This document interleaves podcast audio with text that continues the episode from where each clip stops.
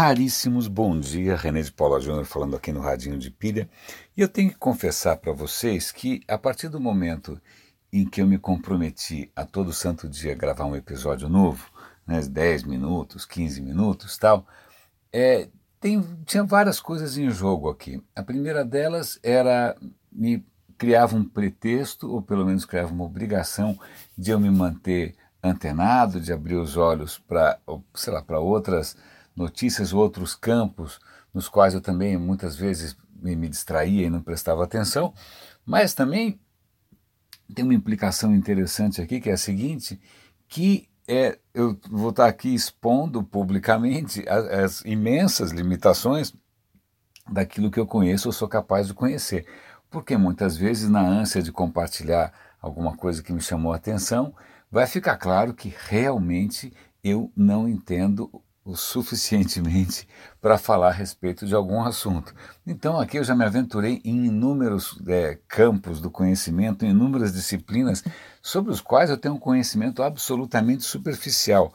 E alguns, é, é, e aí outra confissão aqui, de transparência total, é, alguns realmente eu nunca vou entender porque me dão sono. Né? Um dos temas que me dá sono, o que me dão sono, é economia. Por alguma razão qualquer, quando eu começo a ler qualquer texto de natureza econômica, eu começo a entrar num estado de pré-coma. Então eu juro que eu fiz um esforço extraordinário aqui para conseguir entender um pouco melhor o, o, assunto que eu quero comentar com vocês, mas eu confesso que mesmo assim eu não fui muito longe. Por exemplo, é, tem alguns artigos muito interessantes aqui sobre o quanto que o Bitcoin consome de eletricidade.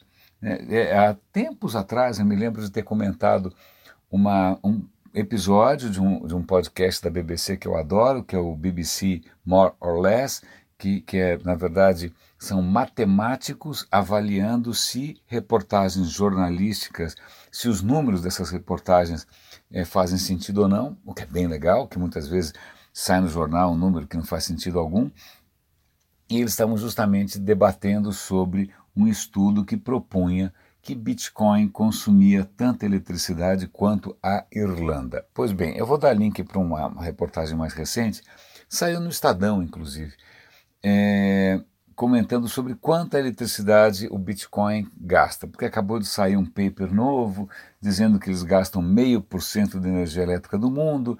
Aí vai ter, aí bom, aí começa a entrar naquela coisa que me dá sono, que são não, porque veja a maneira como ele, estipulou, a maneira como ele estimou, a maneira como ele, bom, a questão é que para chegar em algum número, o cara fez uma série de suposições. Né? Ele fez uma série de hipóteses, ele fez uma série de acochambrações, como a gente dizia no meu tempo de engenharia. É, então, tem gente questionando é, os detalhes, da, a metodologia desse cálculo. Mas acho que é o que a gente espreme, espreme, espreme essa zona toda, e o que sai é o seguinte: Bitcoin consome uma energia elétrica violenta.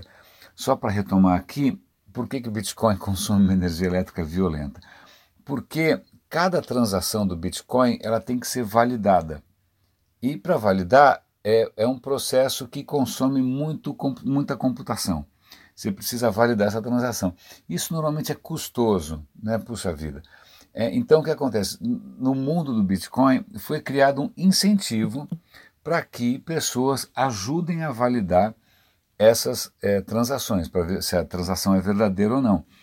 E aí, esse incentivo gera uma categoria que eles chamam de mineradores, que são os caras que fazem o quê? Que constroem estruturas gigantes de computação para é, ajudar a validar essas transações. Acontece que é, essa validação é quase que um concurso. Né? Vários mineradores ali estão competindo para ver quem consegue validar primeiro. Aquele que valida primeiro fica com o prêmio. Então tem um incentivo para esses mineradores validarem ca cada transação. Isso significa que cada transação, na verdade, tem um custo. Então, quando a gente fala de criptomoeda, as transações não são gratuitas, elas têm um custo. E o que acontece é que esse custo, à medida que os caras competem entre si, vem crescendo. Então, a tese, e aí começa a discussão toda, a briga toda, é se vai chegar um ponto em que o custo para fazer uma transação vai ser tão alto que não compensa ninguém minerar, porque imagina, não vai valer a pena. Né? Então, de qualquer maneira, nessa corrida, praticamente uma corrida armamentista, né, em que os caras estão, tem gente colocando. Eu conheci pessoalmente gente que tinha computadores, agora eu não lembro se é na Islândia ou na Finlândia. Por que vai colocar no fim do mundo? Porque lá é gelado e aí você não precisa gastar com ar-condicionado, portanto o custo é mais baixo né, da computação. Nesse artigo hoje eu li de, de uma colossal né, máquina de mineração na Mongólia. Por quê? Porque a eletricidade na China é barato pra caramba. Então você tem algumas distorções, algumas bizarrices que na verdade, é lógico, todas elas suscetíveis à discussão, debate, crítica, etc e tal, mas uma coisa é fato, Bitcoin tem um custo, tem um impacto inclusive ambiental. Né? É, é curioso isso, é, e também para mim expõe também um lado que, que para mim, de novo, são coisas que me dão sono, que é essa coisa da especulação. Gente que está nisso não porque quer mudar o mundo, mas porque quer fazer dinheiro fácil. Então, sei lá, isso me dá uma certa gastura, mas então aqui eu vou dar link para o artigo no Estadão e o artigo que também saiu na Gizmodo, onde é que saiu? É na Gizmodo, saiu na Gizmodo. Muito interessante. Falando em dinheiro, e falando sobre estudos polêmicos, tempos atrás, um pesquisador do MIT fez um estudo sobre quanto que um motorista do Uber efetivamente ganha. No fim, deu uma certa polêmica, porque a metodologia do cara estava furada, ele refez os cálculos e deu mais do que inicialmente, mas de qualquer maneira era muito menos do que o Uber anunciava. O Uber alardeia que você consegue fazer uma boa grana com o motorista de Uber, mas acontece que o Uber é absolutamente opaco, ninguém conhece os números do Uber, ele não, né, não compartilha, não abre, o que já é um mau sinal. Né? Então resta aos pobres mortais tentarem fazer estimativas, tentarem fazer, né, sei lá, chutes de quanto que um cara ganha. E aí essa reportagem aqui mostra que, embora tudo indique, né, por vários cálculos, blá, blá, blá, blá, que, ok, não é exatamente um salário mínimo, mas está muito próximo do salário mínimo americano, sobretudo em algumas cidades onde o custo de vida é mais caro. Né? Então, o mito de que um motorista de Uber ganha mais dinheiro do que isso e aquilo. Não, na verdade, ele talvez ganhasse mais sendo, trabalhando na chapa de um McDonald's, virando hambúrguer. Essa é exatamente a comparação que eles fazem. Você talvez ganhe mais dinheiro virando hambúrguer no McDonald's do que trabalhando como motorista do Uber. E aí eles falam de um impacto, que é um impacto que eu é, realmente solidarizo, é, que é o impacto sobre motoristas de táxi. Motoristas de táxi conseguiam ter uma vida decente. Aqui em São Paulo, os, os taxistas que eu converso, eles calculam em 40% a receita que eles perderam. Então, de uma hora para outra, eles estão sofrendo a concorrência desleal de gente que ganha praticamente um salário mínimo né, para prestar o mesmo serviço, porque a plataforma. Bom, e aí vai. Mas de qualquer maneira é bom ver mais aí eh, mais cálculos e mais tentativas de jogar alguma luz sobre esses números muito obscuros do Uber. que mais que eu tinha duas coisas que são interessantes aqui. Uma falando em Bitcoin, a, a comissão de eu, eu não sei de novo. Economia não é minha praia. O mundo de finanças para mim é completamente misterioso. Então eu não sei como traduzir essa instituição americana, que é a Comissão de Securities Exchange Commission. Eu não sei o que é isso. Eu não sei se equivale, eu não sei, deve, deve ter alguma coisa parecida no mundo financeiro brasileiro, mas eu sei que os caras, para chamar a atenção dos investidores e dos especuladores sobre os riscos das criptomoedas, eles criaram um site fake né, super bem feito, né, super bem feito, inclusive com um paper fake em PDF né, para você baixar, mas que na verdade é uma enganação.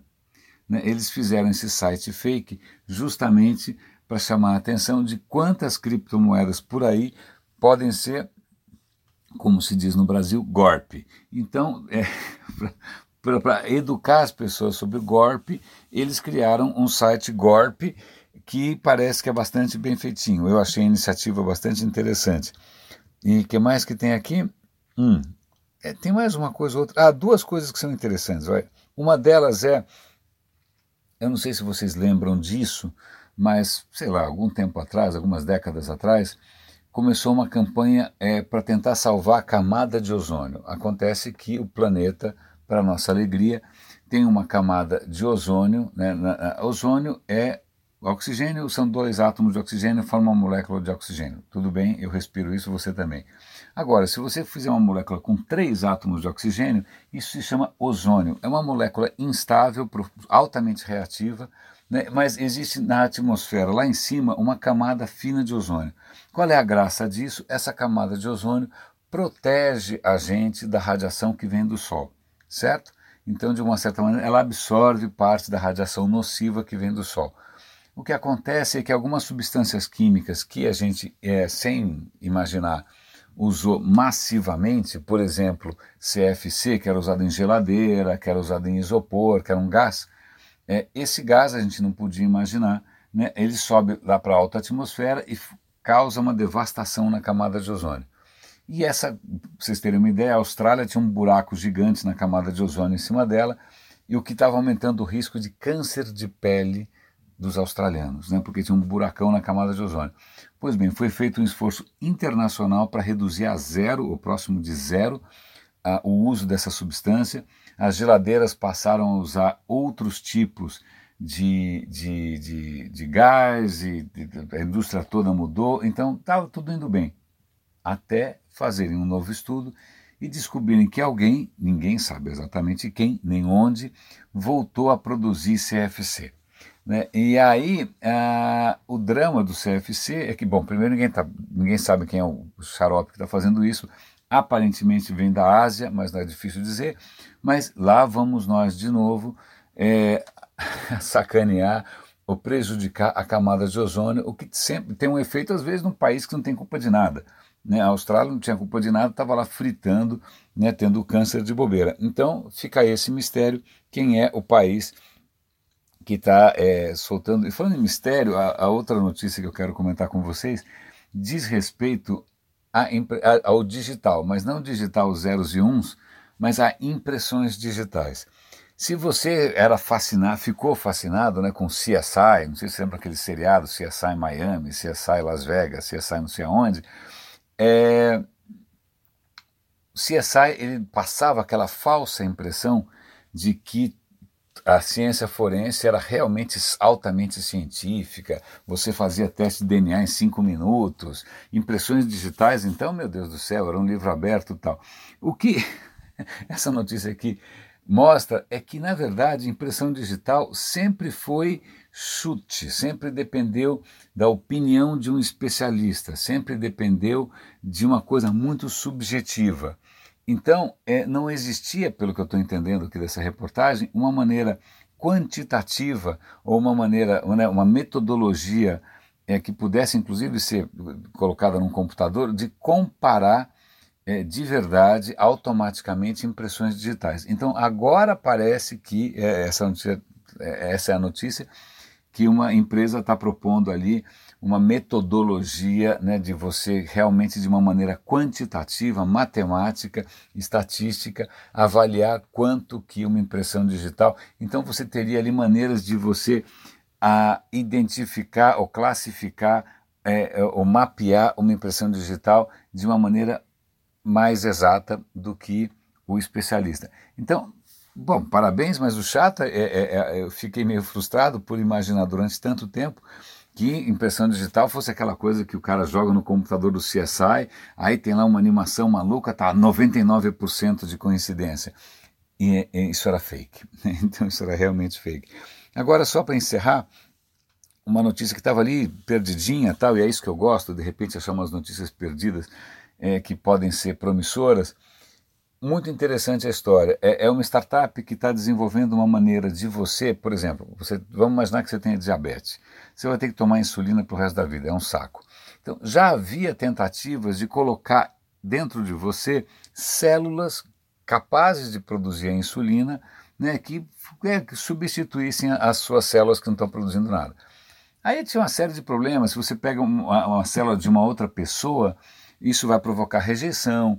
Se você tenta proteger essas células de alguma maneira da rejeição, isso vai provocar fibrose, porque o corpo vai identificar um corpo estranho e tal. O que acontece é que essa startup está se alinhando, inclusive, a um gigante farmacêutico e tal.